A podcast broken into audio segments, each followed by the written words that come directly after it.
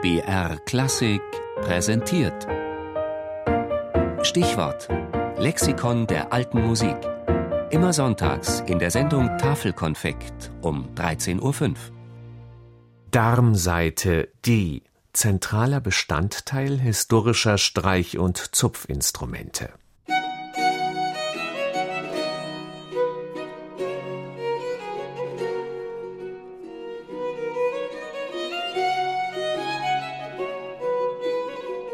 Das Schaf zählt zu den ältesten Nutztieren des Menschen. Mit seiner Wolle wärmt es uns, mit seinem Fleisch macht es uns satt und mit seinem Darm bringt es uns Wohlklang. Schon die alten Griechen beherrschten die Kunst, aus Schafsdärmen schwingende und darum klingende Saiten für Musikinstrumente herzustellen. Die müssen natürlich erstmal gereinigt werden und dann werden sie mit irgendwelchen Säuren und Aschen behandelt.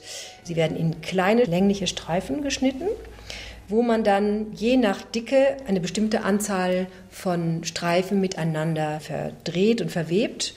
Und dann muss es auch noch wiederum eine Behandlung geben, dass diese dann frisch verdrehten Seiten auch miteinander verkleben. Und dann müssen sie trocknen und dann werden sie geschliffen. Denn je glatter die Seiten sind, desto besser und schneller gleiten die Finger darüber hinweg, erklärt die Nürnberger Geigenprofessorin Anne Röhrig. Sie ist eine Spezialistin für alte Musik und benutzt beinahe ausschließlich Darmsaiten, obwohl die viel anfälliger sind als Stahl- oder Kunststoffsaiten, die es schon seit bald 100 Jahren gibt. Klassische Situation ist folgende. Man hat ein Stimmzimmer hier irgendwo hinter der Bühne, angenehm temperierter Raum, fühlt sich da ganz wohl und spielt sich da ein und dann nimmt man seine Geige, betritt die Bühne, der Saal ist voll, die Leute kommen vielleicht sogar aus dem Regen. Außerdem stellen sie das Atmen nicht ein, sondern sorgen einfach dafür, dass sozusagen die Luftfeuchtigkeit dort erhöht wird. Vielleicht sorgen sie auch dafür, dass es wärmer wird da drin. Und dann hat man also seine Geige gerade gestimmt und dann macht die in der nächsten Viertelstunde macht die schlapp. Im wahrsten Sinne des Wortes. Also die Seiten dehnen sich aus aufgrund der Feuchtigkeit und der Temperatur. Und was passiert? Sie sacken ab. Das ist übrigens ein Problem, das Geiger, Bratscher, Cellisten, Lautenspieler oder Harfenisten mit Tennisspielern gemeinsam haben.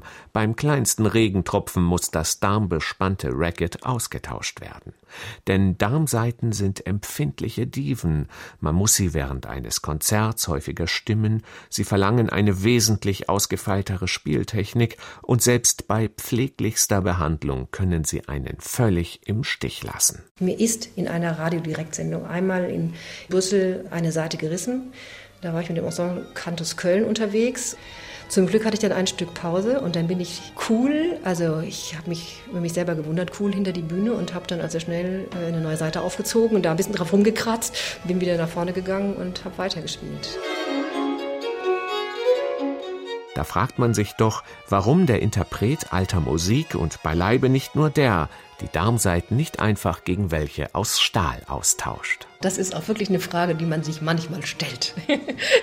der Klang von einer Darmseite hat einfach mehr Aura. Ja, der Klang ist nicht wie die Stahlseite im Grunde auch schon dünner und drahtiger aussieht eng und sehr eindimensional.